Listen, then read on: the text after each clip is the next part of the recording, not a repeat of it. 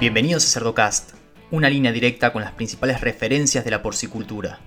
El costo del alimento, dependiendo evidentemente de la fase productiva, tú bien sabes, eh, Leandro, que representa alrededor del 70% del costo de producción total, y la energía, y solamente la energía, representa el 50% de este costo. Entonces, definir la concentración energética tiene un tremendo impacto financiero. Desde el punto de vista nutricional, quizás definir la concentración energética en las dietas es una de las tareas más importantes que tiene que tomar un nutricionista, Leandro. Seguimos en las redes sociales y Spotify para tener acceso a información de calidad, continua y de acceso gratuito. Sumamos valor a tu inversión con soluciones nutricionales innovadoras que potencian tu negocio. Provimi es Cargill Animal Nutrition Health.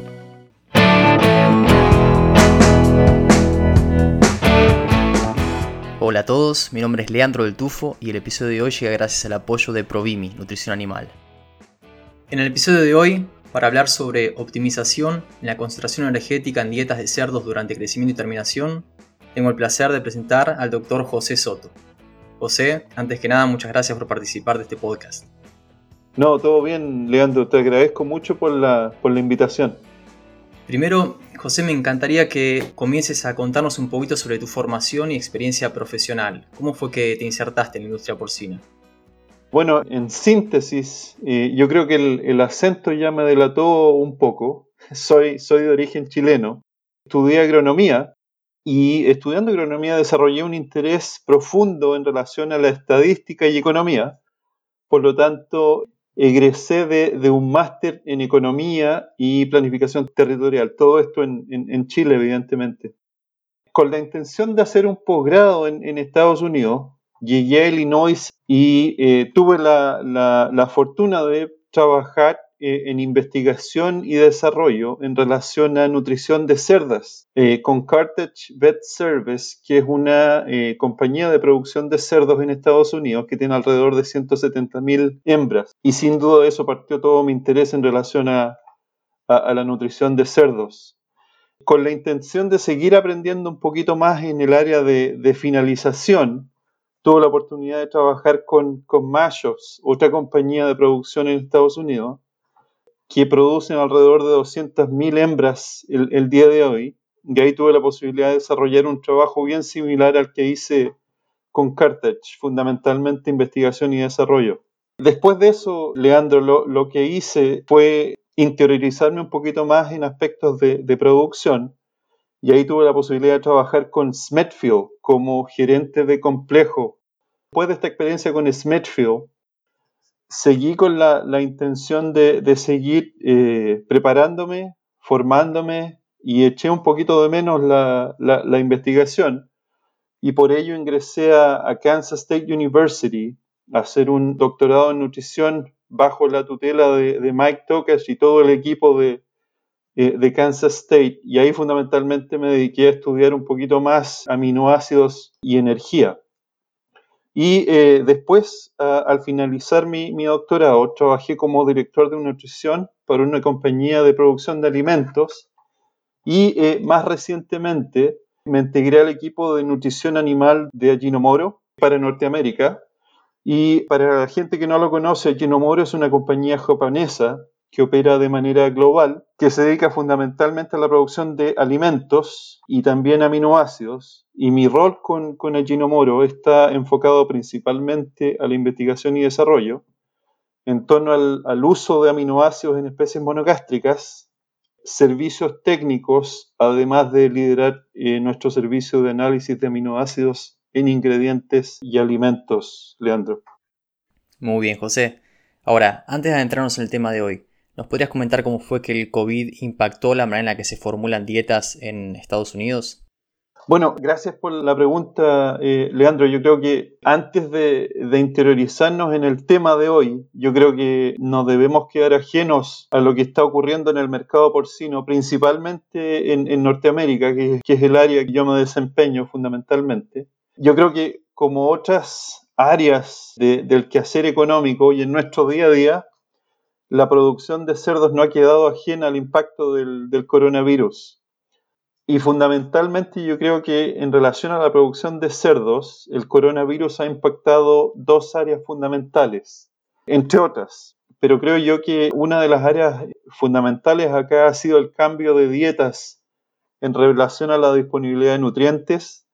Nosotros en dietas normalmente, en, el medio oeste de Estados Unidos, ocupamos muchos granos de destilería y producto del coronavirus, ese ingrediente ya en la disponibilidad ya no es tal, no existe ese recurso el día de hoy. Entonces, eso nos ha hecho cambiar las dietas. Bueno, y, esta dinámica de no tener los granos de destilería disponibles ha sido fundamentalmente por el precio de la gasolina.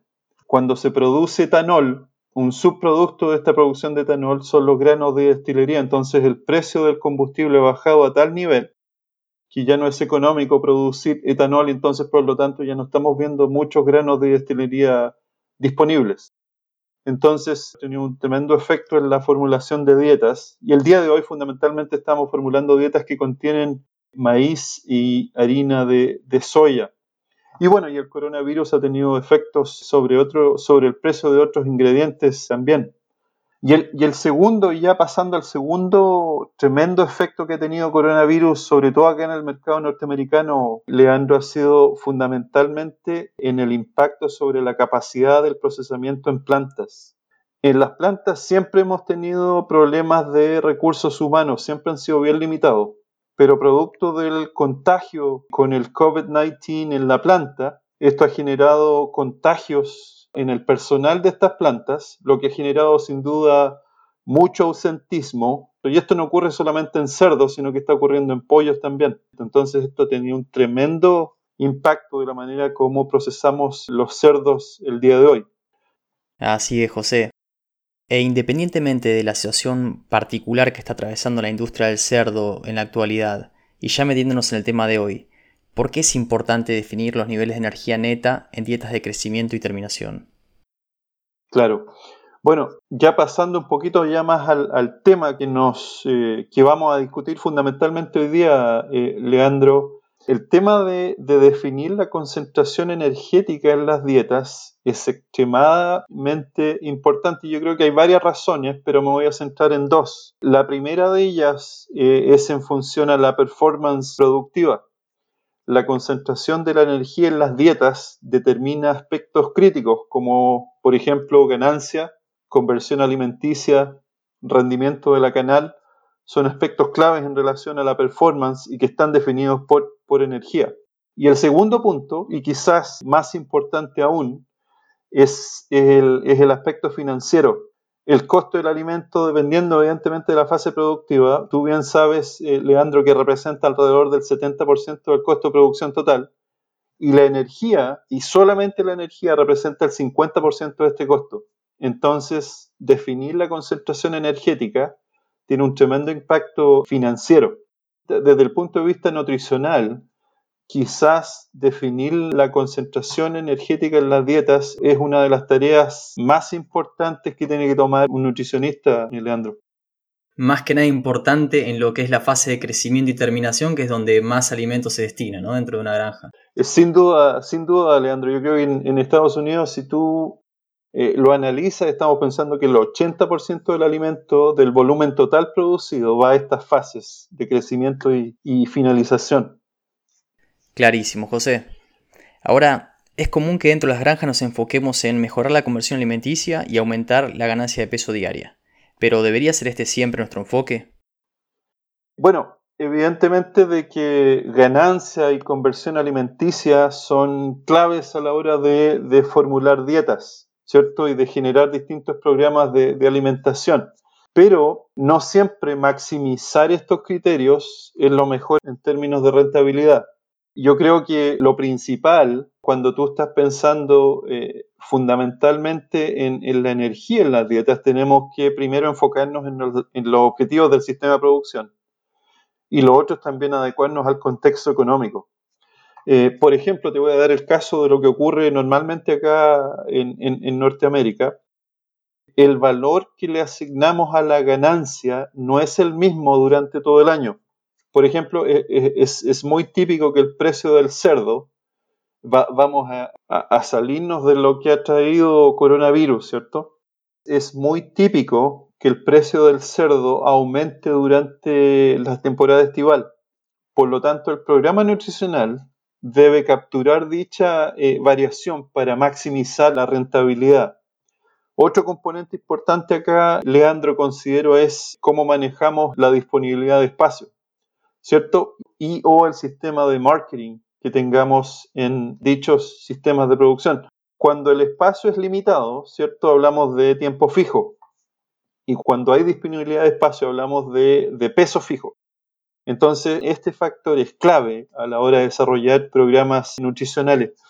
Y bien, y, en términos de tomar la mejor decisión, eh, yo creo que hay varios indicadores o hay varias eh, fórmulas de calcular la distinta rentabilidad en función de distintos escenarios, ¿cierto?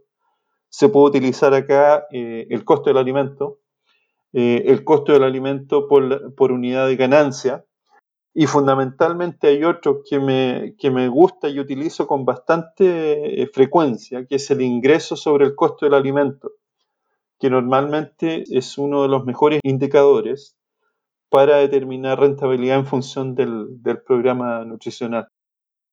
Entonces los niveles de energía van a determinar el nivel de inversión que yo voy a hacer en mi sistema productivo. Y el retorno a la inversión va a depender del contexto económico. Entonces, si el precio del cerdo, de las materias primas o el desempeño productivo varía a lo largo del año, es muy probable que mi nivel de inversión y por lo tanto los niveles de energía neta deban variar para maximizar el retorno económico en función del escenario. Sin, duda, eh, Leandro, yo creo que, eh, y en ese sentido, yo creo que, la energía cumple un rol fundamental y por ello, por ello, eh, Leandro, nosotros en Kansas State, en mis días como estudiante, desarrollamos un modelo que nos permite o que nos ayuda en la toma de esta decisión. La decisión es bien compleja, es bien dinámica, ¿cierto? Tiene que responder al escenario económico, tiene que responder al escenario productivo.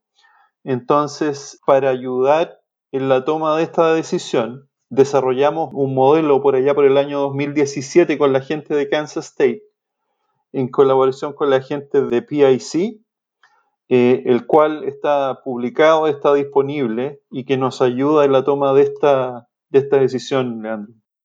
¿Y qué factores debemos conocer a la hora de utilizar esta herramienta en términos prácticos? Bueno, tiene, tiene varios inputs. En síntesis, Leandro requiere de, tres tipos de inputs. Lo primero, como te mencionaba, es productivo. Tienes que saber fundamentalmente cuál es la ganancia, cuál es la conversión alimenticia, cuál es el rendimiento de tu canal en función de, tu sistema de, producción. Segundo, requieres de inputs de carácter económico. Tienes que saber fundamentalmente distintos precios, ya sea el precio de cerdo vivo o el precio de, de la canal. Y otros inputs que tiene también es en función a la energía. Son fundamentalmente inputs nutricionales que requiere este modelo para que lo, eches a andar. Perfecto, sí, y se puede adaptar en función del, contexto, como dijiste, si el productor está vendiendo el animal en pie, que sería el peso vivo, o el rendimiento de la canal, que es como se suele pagar en Estados Unidos el cerdo, ¿no? Como lo suelen pagar las plantas de faena. Así es, y yo creo que eso da bastante flexibilidad a la hora de la utilización porque hemos visto uso del modelo no tan solo en Estados Unidos, que como tú bien dices, vendemos en función de, pesos de canal, pero también en otras geografías donde eh, el peso vivo es de la manera que se pagan los cerdos. ¿Y esta herramienta es para ser utilizada específicamente por nutricionistas o puede también ser utilizada por otros profesionales de la industria? Mira, eh, la herramienta requiere de eh, inputs productivos. Yo creo que la, gente en, finca, en sistemas productivos, puede utilizar la herramienta, pero fundamentalmente los, inputs son en gran mayoría nutricionales. Es decir, eh, normalmente es el nutricionista quien utiliza con mayor frecuencia la, la herramienta, Leandro. José, y imaginemos que estamos atravesando un contexto económico como el que se atraviesa actualmente en muchos países del mundo, donde el precio del cerdo no es bueno. y nos toca seguir produciendo y vamos a tratar de bajar ese nivel de inversión, bajar ese nivel de energía de las dietas y en este caso, eh, ante la posibilidad, vamos a incluir fuentes de fibra. Ahora, ¿puede la fibra tener un efecto negativo en el desempeño de esos animales? Así es, eh, Leandro, eso es efectivo. Normalmente cuando nosotros incrementamos los niveles de fibra, hay un efecto de dilución de la concentración energética. Eso normalmente eh, ocurre. Ahora, otro elemento es que dependiendo del tipo de fibra, podemos comprometer negativamente varios, varios aspectos productivos. Yo diría que uno de los más, uno de los que se ve más afectados es el rendimiento de, la canal. Normalmente el contenido de fibra insoluble o, técnicamente conocido como fibra de detergente neutro tiene un efecto muy negativo al, incrementar el peso del contenido en el intestino. Y te estoy hablando fundamentalmente del ciego y el colon, que normalmente se incrementan cuando tú alimentas fibra insoluble. Debido a las características de esta fibra, los contenidos intestinales se incrementan debido a la absorción de agua, lo cual desencadena un incremento del volumen del intestino grueso y por lo tanto vemos un impacto negativo, hay una reducción de lo que es el rendimiento de, la canal. Esto tiene un efecto tremendo sobre el, cómo se pagan por estos cerdos. Entonces, lo que se hace normalmente acá, en, fundamentalmente en Estados Unidos, Leandro, es que nosotros bajamos el contenido de esta fibra fundamentalmente en finalización y creamos programas de alimentación en donde se reducen estos ingredientes muy altos en, fibra. Y, y, para conectarlo con el modelo que te comenté hace poco, Leandro, nosotros en este modelo también incluimos algunas ecuaciones de regresión para calcular el impacto de la fibra sobre el rendimiento de la canal. Y esta información fue publicada en artículos arbitrados, Leandro. Y esta herramienta que se desarrolló en, Kansas State y de la cual participaste junto a Pace, maneja los niveles de energía en términos de energía neta, ¿no? ¿Cuáles son las ventajas de trabajar con la energía neta de la dieta? Bien.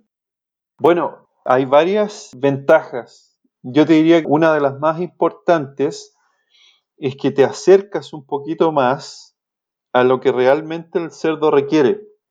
Normalmente, si tú ves los sistemas de energía que se manejan en distintas latitudes o incluso algunos años atrás, predominantemente estábamos ocupando mucho más energía metabolizable, ¿cierto? Pero la diferencia entre energía y metabolizable y la energía neta es el incremento de calor. Es decir, que cuando tú formulas en función de una energía neta, estás llegando más cerca a lo que realmente el cerdo eh, quiere. Y con ello, y con ello, eh, Leandro, fundamentalmente cuando hablamos de modelos, la predicción es mucho más certera en función de la concentración energética, por ejemplo, y de la respuesta productiva que tú esperas.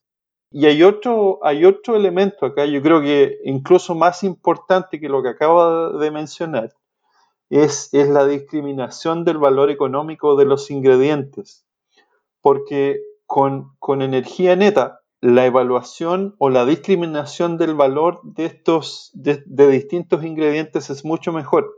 Por ejemplo, el sistema de energía metabolizable sobrevalúa las fuentes ya sea de proteína o de fibra.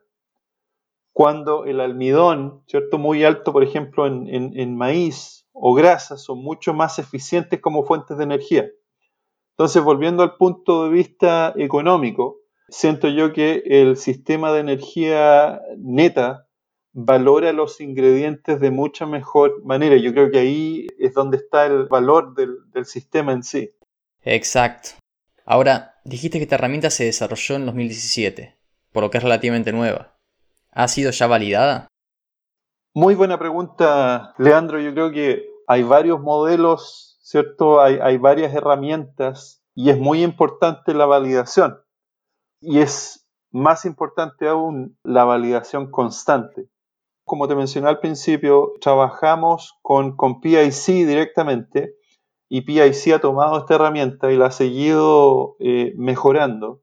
y para ello han hecho ensayos de, escala comercial en donde la, la, herramienta ha sido validada. Y te puedo decir, fundamentalmente, visto los datos que están publicados también, la predicción de la performance es muy certera, fundamentalmente cuando hablamos de aspectos de, de ganancia.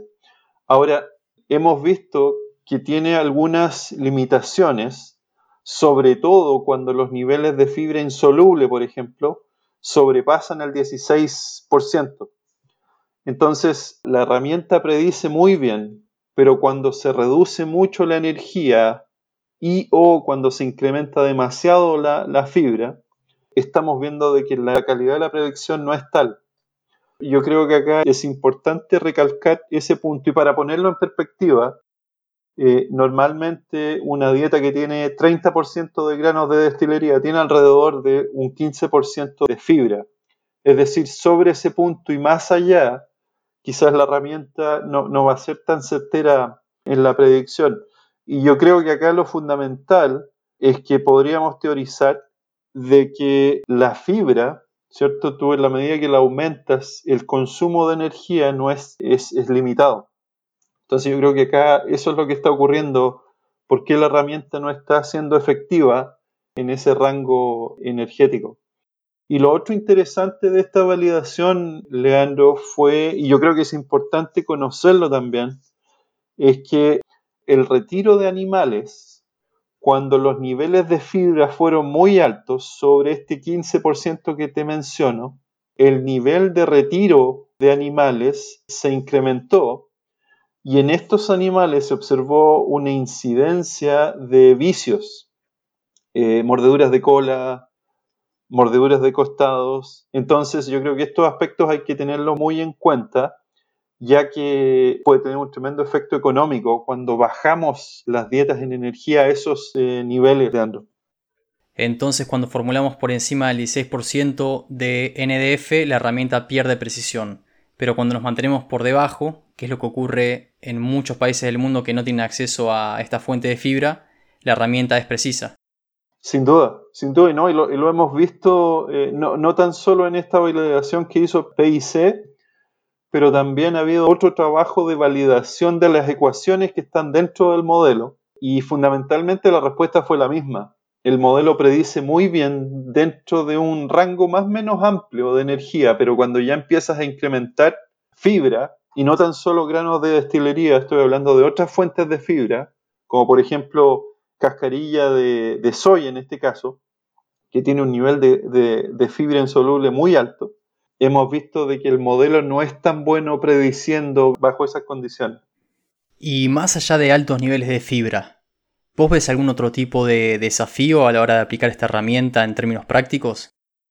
Eh, así es, así es. buena pregunta, Leandro. Mira, lo, interesante del trabajo que, se hizo previamente, eh, sobre todo en, las ecuaciones, nos mostró, eh, para desarrollar las ecuaciones que están en el modelo, eh, Leandro, nosotros, o, lo que hizo el estudiante, capturó toda la información en relación a los efectos de la energía en cerdos de crecimiento y finalización. Y lo que observaron fue que alrededor del, 50% de estos ensayos los niveles de aminoácidos no eran adecuados. Entonces aquí volvemos a un punto fundamental de lo que es eh, nutrición de cerdos, que es la relación entre lisina y caloría, ¿cierto? Si es que no tenemos los aminoácidos, si es que no tenemos la concentración de aminoácidos adecuada, no vamos a tener la respuesta productiva que normalmente nos provee eh, energía. Entonces, en vista de esta situación, eh, Leandro, en el sistema, en el modelo, nosotros le hacemos esa pregunta al, al, usuario, si es que la, relación de lisina-caloría es, es adecuada en función del rango de peso eh, de estos animales. Entonces, eh, yo creo que ese es un punto súper eh, importante acá, que es que para que la energía funcione, debemos tener la concentración de, aminoácidos, fundamentalmente lisina, para que la respuesta productiva se obtenga. Hay una interacción. Exacto. José, una vez que determinamos los niveles óptimos de energía neta, los resultados de eso se van a ver expresados de acá a tres meses, ¿no? Cuando vendemos esos cerdos. Y es muchas veces difícil eh, pronosticar ¿no? el, precio que va a tener. Exacto. Eh, ¿Cómo se suele utilizar en términos prácticos? ¿Cómo se puede determinar cuál va a ser el, resultado económico al final del, proceso? Mira, eh, para dar un poquito más de background, lo que hace el, modelo es evaluar los niveles de energía para el programa nutricional completo, ¿cierto? El sistema actualmente está diseñado para evaluar desde 4 a 6 dietas, que es lo, normalmente lo que tú encuentras en el en terreno, es decir, el sistema, lo que obtienes tú es el nivel de energía en la dieta que va, va a optimizar o va a maximizar la rentabilidad en función de los inputs económicos. Eh, yo creo que eh, normalmente estamos viendo muchos, muchos reportes de carácter económico, ¿cierto? Tenemos los futuros, ya sea en relación a ingredientes, ya sea en relación al, al precio del cerdo. Entonces nos basamos un poquito en esa información para hacer todas estas predicciones. Perfecto, José, perfecto. Me parece que quedó bastante claro el tema. ¿Algún otro comentario, algún comentario final que quieras dejar? Sin duda, bueno, he recibido bastante retroalimentación en relación al, modelo. El modelo es, yo diría que está siendo utilizado con bastante frecuencia y quizás uno de los inputs más eh, frecuentes que recibo es el beneficio de incorporar el efecto de la fibra. Normalmente los sistemas productivos tienen herramientas similares, pero yo creo que lo llevamos un poquito más allá a la hora de considerar el impacto de, la fibra insoluble. Entonces, esto ha sido muy, muy beneficioso para las personas utilizando el modelo. Otro comentario que yo haría acá eh, y que he recibido mucha, mucho input también es en relación al tiempo que uno debe emplear para poder generar todos los inputs del modelo. No, no es menor, ¿cierto? Ya los mencioné, este modelo tiene inputs económicos, tiene inputs eh, nutricionales, tiene inputs de performance, que no es sencillo recopilar en muy poco tiempo pero normalmente la respuesta que doy en esa, en esa instancia es en relación al beneficio que obtenemos al poder formular con los niveles de energía que maximizan la, rentabilidad. Así es que, sin duda, no, es, no es sencillo, no es un, proceso de, de corto tiempo, pero sin duda que va a tener un tremendo retorno para la persona que lo emplea. Sí, un poco volviendo a la introducción del tema, ¿no? Cuando tenemos en cuenta que la energía representa el 50% del costo de la dieta y que a la vez la dieta representa el 70% del costo total de producción, es que dimensionamos la importancia de determinar los niveles de energía óptimos para cada situación. No va a haber un plan nutricional que se adapte a todas las granjas, ni va a haber un plan nutricional que se adapte a una granja a lo largo de todo el año. Eso es algo que tenemos que evaluar en función del escenario y es en lo que en gran medida va a determinar la rentabilidad de mi sistema. Sin duda, sin duda. Y lo otro, lo otro interesante del, modelo, eh, Leandro, es que tú te puedes plantear distintos escenarios ficticios.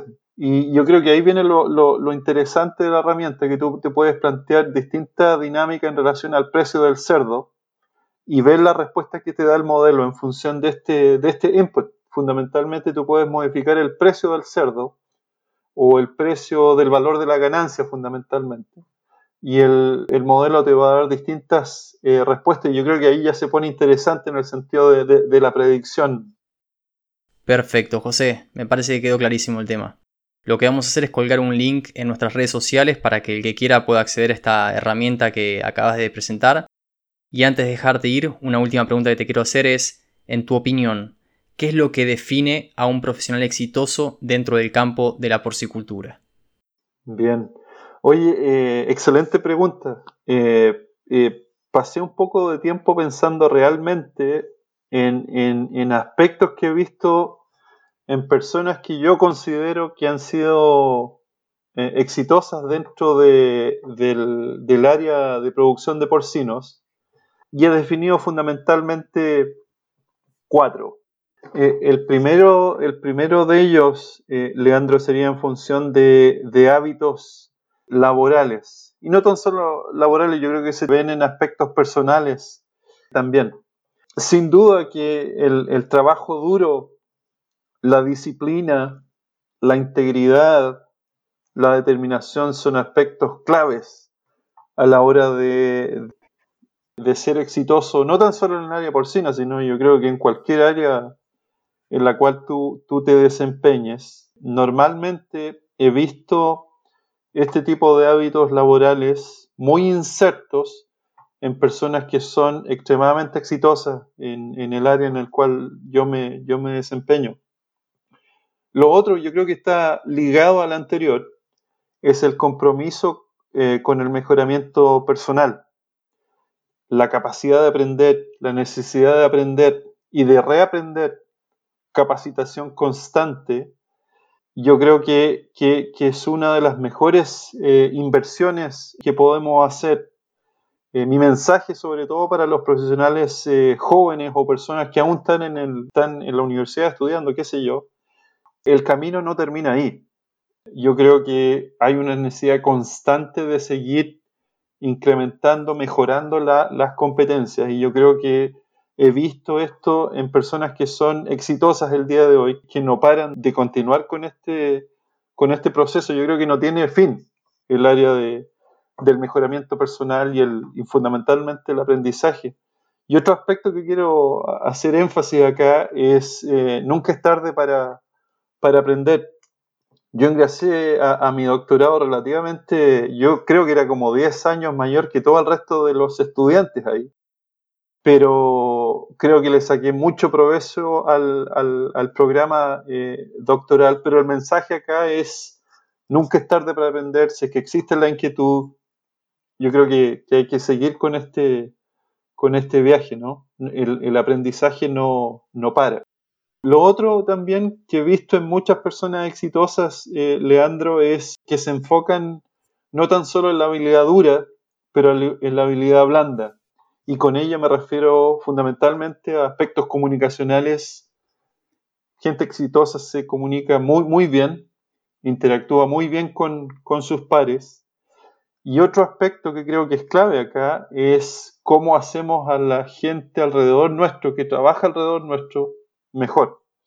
Entonces, yo creo que es muy bueno seguir trabajando en aspectos técnicos, pero sin dejar de lado lo que es la habilidad eh, blanda. Y la última, en relación a, cómo obtenemos perspectiva, cómo nos enriquecemos como profesionales. Y mi recomendación acá es que obtengamos un pasaporte y que viajemos cuando sea posible, evidentemente bajo las condiciones actuales quizás es, no, no, es posible, pero yo creo que obtener perspectiva de lo que ocurre en otros países, en otros lugares, es clave a la hora de eh, desarrollar distintas habilidades y poner en perspectiva todo lo que sabemos en función de la producción de, cerdos.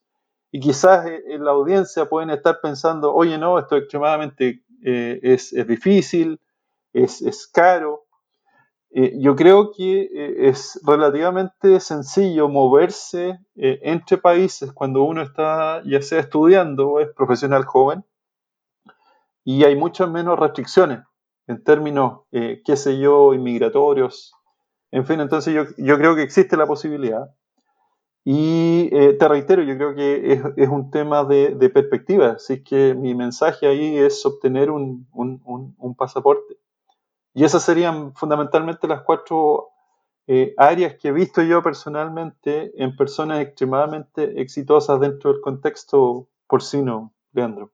Excelente, José, me encantó. Me encantó las recomendaciones. Realmente comparto mucho lo que dijiste. Creo que esa capacidad de, salir de nuestra zona de confort, agarrar el, pasaporte, como bien dijiste, salir, exponernos, aprender, eh, a veces puede llegar a ser un desafío, pero cuando uno mira hacia atrás, el aprendizaje es, es impresionante realmente. Así es, así es, Leandro. Bueno, José, nuevamente te agradezco muchísimo por tu tiempo, por tu participación en, este podcast. Te mando un abrazo gigante y nos estamos hablando pronto. Bien, encantado Leandro. Mucho éxito con tu, con tu podcast y un saludo a la audiencia. Muchas gracias, Leandro. Si el contenido de este episodio te resultó útil, no dejes de difundirlo, para que más personas puedan tener acceso a la palabra de los grandes referentes de la porcicultura.